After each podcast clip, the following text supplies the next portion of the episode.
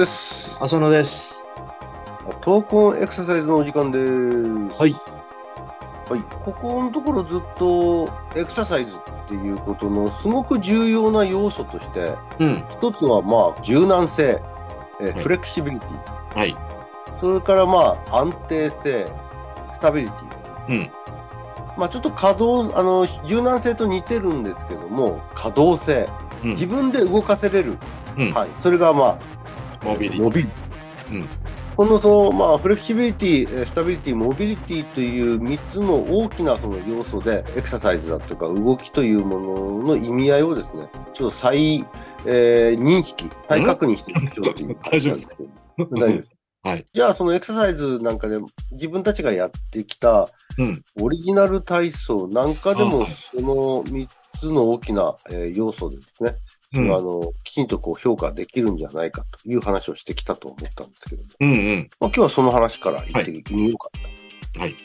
と思います。うんオリジナルタイトル全部いちいちやっていくともう大変なんですけど、ちょっとなんか少しピックアップしてみたいなと思うんですけども、どうですかね、浅野さんの方で。何か。あのー、半歩前荷重っていう、まあ、エクササイズがあるんですけど、ええ。もともとね。でもそれっていろんなバリエーションが出ちゃうんで、どこにこだわってるかっていうところで、まあ、半歩前荷重のプラス上肢をしっかり挙上して止めるっていうのが一つの種目としてあるんですけど、この半歩前荷重っていうのは、うん。まあちょっともう一度改めて紹介したいと思うんですけども、うん。まあ普通に直立で立った状態から、うん。まあどっちかの足を、あのーまあ半歩というかかなり大きく前に出して踏み込むっていう感じですよね。まあ、あの、歩行のストライドよりはみ少ないと思うんですけど。うん。うん。こう前にあの踏み込んだ状態で、まあ、で踏み込むときにこう膝をしっかりとこう曲げていくっていう形になりますけど、もうあの前に出した方の足の膝を曲げて、まあ、その分だけ体前に傾きますけども、うん。その傾いたときに、まあ、前に倒れていったりだとか、逆に後ろに反り返ったりせずに、踏み込んだ状態のその傾きの体幹を維持しながら、体幹の傾きを維持しながら、うん両方の上肢を前の方に挙上していくという。うん。もうちょっと言うと、体幹と上肢、それから踏み込んだ方の足のすね側、硬い側、これ全部同じ平行線上になるという、なるという。そういうような踏み込み方で、まうん。あ、あの上肢を上げて、前でこう体を支える、まあうん。半歩前に荷重して体を支えるという、そういった動きだと思う。んです。はい。口で説明すると大変難しい。ね。この時あのまあ僕たちが意識してたのは、まあ、当初ですけどもあの、まあ、踏み込んだ方で体しっかり支えられると同時に体幹を、まあ、きちんと維持させていられる抗重力に維持させていられるということを意識させたそういったエクササイズだったと思うんですけどそうですね。ここをどうですかね？この3つの要素、フレキシビリティモビリティスタビリティっていう要素で見ると、うん。何かもうちょっと強調しとく説明しとく部分が出てきますかね？まあ、当然踏み込んだ時に、まあ、正面から見ると膝が内側に入ったり外側に行かないっていうのはこう安定性の問題ですよね。まあよく2イン、2アウトとかって、うん、うんで横から見た時体幹が今言ってたように上肢挙上と同時にこう一直線のように保持するこれもまあ安定性これがうん必要以上に反り返ってきちゃったりつまり体が起きてきちゃったり必要以上に前に倒れていったりとかしない位置を保つと。うんで、さらに、ちょっと打ち合わせでね、気がついたことだったんですけど、反対側の前に出してない側の股関節が進展の方向にストレッチ少しされていくと骨盤とその上の体幹がより保持しやすいんじゃないかという。うん、そうするとそこにフレキシビリティの要素が入ってくるのかな。そうですね、まあ、踏み込んだ方で支える、えーその上に乗っかってる体幹も支えるっていうのは、まあ、想像しやすいとは思うんですけども、うん。その踏み込んでない側、残った側の足は、股関節が相対的に進展員させられていく方向なんで、うんここはきちんとこう、あの、進展員がキープできないと、まあ、例えばお尻が後ろに下がったりだとか、体幹が体あの前傾していったりだとかっていうことになりかねない。そういった問題があるかなと思うんですよね。うんただここでね、ちょっと注意しなきゃならないのは、体を起こした方が進展のストレッチにはなっちゃうんですよ。まあ、そうですよね。骨盤がその、まあ、起きてくるっていうわけじゃないけど。うん、だからそこまでのフレキシビリティを求めてるわけではないんですけども。そうですね。うん。ただ、これが伸びることが、よくまあ、は要するに、ランジの形になっていくわけじゃないということですね。そうそうそう。ただこれが、あの、いわゆるロコモティブシンドロームとか、で、うん歩幅がだんだん狭くなっていっちゃうのは、股関節の進展がだんだん少なくなっていくっていうデータみたいなの出てますよね。うん。そういったことを防ぐ意味も少しあるかなと。ただ、そこだけを強調するんだったら、別のストレッチ方法ももちろんあるんですけど。そうですね。ランジ的なことにしとけばいいとは思うんですけども、うん。あのそこだけ、そこも強調したいんであれば。ただ、ランジにしていくと、今度体幹の支持っていう、そのスタビリティのところはまたちょっと消えかかってくる、この要素はあんまり強調しなくても良くなってしまうからね。そうですね。まあ、そこら辺はだから何を目的にするか、何をフレキシビリティやスタビリティやモビリティのどこの要素として重視していくかで、その同じ形に似てるけど、バリエーションが増えてくるっていうのはありますよね。うん、あともう一つはその上司上司を居上するっていうその一つの可動性っていうんですか？ねモビリティを保つっていう意味もあるし、まあ、肩がどのぐらい本当にこう体幹と一直線になりうるの可動性があるのかっていうことうん。とそそれとその腕を上げるに従い体が起きがちになるんじゃないかなとつまり体幹をこう保持できなくなってくるうん。それをこう防ぐ安定性があるかっていう見極めにもなるのかなっていう感じがしますよね。そうですね。まあ、うん欲張り的なところはあるけうんど、この動きをさせて、まあ、うん体幹の高重力というのは保持性、うんえーそれからそれを支えている前側に踏み出した方の足のえー支持性、それから後ろに残った方の股関節の、えー伸展性、うんそういったところがまあ見ていけれるんで、まあこれちょっと変だなと思ったら、まあ、今言ったバリエーションであの少し違う動きをさせたときに、もうちょっと問題点が浮き彫りになるのかもしれないですよね。そうですね。うん。はい。はい。でまあ、まず、その踏み込んだ時の、その、半半歩前荷重は、はそれでいいとして、うん。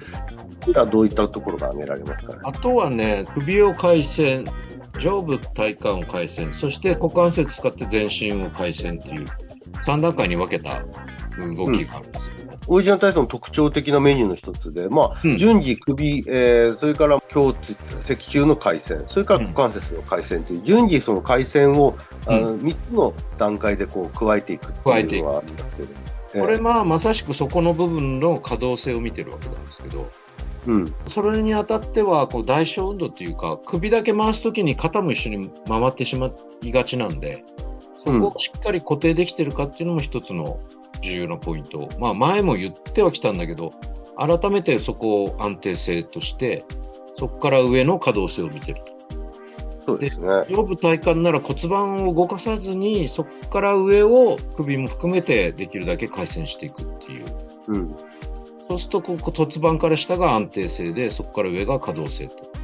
うんでこ股関節も曲げていくと骨盤も回っていくので、まあそこは下肢、両下肢の、まあ、足が浮いちゃったりとか、うん。ぶれていかないように。保持しながらそこは安定性を保ちながらそこから上の股関節を含めた全体の回線の可動性っていうのを見てるのかなっていうところですよね。これ自分でやってみて、ん。で率直な感想なんですけども、うん。まあどうしても首回せばちょっと肩も一緒についてきちゃうし、うん。首肩回せばちょっとやっぱり骨盤も一緒についてきちゃうしで、うん。どこまで厳密にやるの？うん。大体こんな感じで回ってきゃいいんじゃないの？っていう風なぬるい考えを持ってはいたんですけあでもねそれだとここ3つに分ける意味あんまりなくなってくんだよね。ど。まあそうですよね。うん改めてあフレキシビリティ、スタビリティ、モビリティの概念から考えると、ちょっとそういったぬるいことをやってると、やってることの意味がだんだん失せ失せてくるというのは、はっきりしてきた。この体操をやることでその欠点っていうんですかねうん。可動性の低下がある部位を見極めるっていうことも、まあ、これは前から言ってたんだけどええしやすくするためにはそこは厳密に見た方がいいのかな。今の場合だった例えばこう首回せば肩がついてくるって時に、当然ですけど、その首の回旋可動域の、まあ、特にフレキシビリティですね、柔軟性がまず低いことが考えられるし、はいそれから上部体幹を止めていられないっていう、その筋活動的な問題が考えられるっていうことですよね。うんだだからそのどちらにももうあのチェックポイントが浮かび上がってくる。はい。だとすると、まあ、まず首だけがちょっと回せられるような、そういった可動域があるのかどうかの、えーまあ、チェックをし自分の中でもしていけれるし、そういったトレーニング、エクササイズがちょっと大事になってくる。そうですね。そこだけをこう、多動的に少し動かす練習なんかも、うん場合によっては必要かもしれないね。そうですね。うん。で、あと、そのもう一つ、あの、今度は肩を回そうとしたとき、要するに上部体幹ですね。あの、胸椎の回線を意識した上部体幹を回したときに、いや、骨盤も一緒についてきちゃうとなると、やはりその下半身を含めた骨盤を固定する筋活動の弱さと、それと胸椎の可動性の低さ、あるいはその胸郭の粘点性のか硬さっていうのがちょっと出てくるかと。そうですね。それがあればまた害になって別のストレッチなんかがあるので、それでフレキシビリティを保つというか、増大させるっていうアプローチも必要になる。場合によってはね、必要になるかもしれない。うん。あの、面白いのは、まあ、先ほど仰向けで、例えば体をねじるストレッチありますけども、あの背中が、あの床から離れないように骨盤を反対側の方にねじるっていうストレッチありますけど、うんあれだけでは、こう、フレキシビリティは担保できるけど、いわゆるその可動性、モビリティには担保できないところが面白いなと。その、ねそれを見て取れるのは、今のこの、あの、回線、あの、エクササイズですかね。ね。こを使うと初めて見えてくるのかなという気がします。モビリティの欠点を見て、フレキシビリティの練習をして、もう一回モビリティに戻ってきて、うんそれが本当に改善、自分の思う通りに動かせてるかっていうところにまた戻ってくる必要ありますよね。ここ、時間を割きたいと思うのは、回線ってまあ今までもずっと僕たちも取り上げてきたんですけど、やっぱりこう硬くなりやすい部分だし、そうだね。代表運動あのうんがすごく加わりやすい動きでもある。だだからこの立った状態で順次体を回していくと、一緒に体がついてきちゃいやすいのも、そういう理由、代表運動が入ってる理由だと思うんですよね。そうですね。やっぱり股関節の方が動かしやすいんでね、やっぱりね。うん可動性が、あの、いわゆる可動域が広い関節だから。これ自体がまあ今までも繰り返し言ってきたけど、老化によるいわゆるその動き、運動性の低下につながっている、あるいはそこを見過ごしてきてしまう理由の一つなのかなと思うんですね。やっぱり歩行するときも、そこまでのその大きな可動性はないんだけど、やっぱりフレキシビリティに伴う、なんて言うんだろう。そんなに努力を要さずに、自然に回旋してくれるっていう状況がスムーズな歩行なんで、そこが硬くなってくると、歩幅も狭くなってくるし、まあ前に言ったように、振り向く動作一つとっても、多くの動作をこう余分にしなきゃならなくなってきちゃう。まあバランスとも関係していくんですけどね。うん、まあ、この回線をやることで、回線のその、このエクササイズをやることで、ちょっとその、うんフレキシビリティとモビリティとスタビリティの関連性が、ちょっとはっきり見えてきやすい、そういった項目の一つかな、メニューの一つかなと感じましたね。そうですね。多分これ日常動作はそんなに回線することあるかって思うかもしれない。多分ちょこちょこ回線要素は入っているんだけど、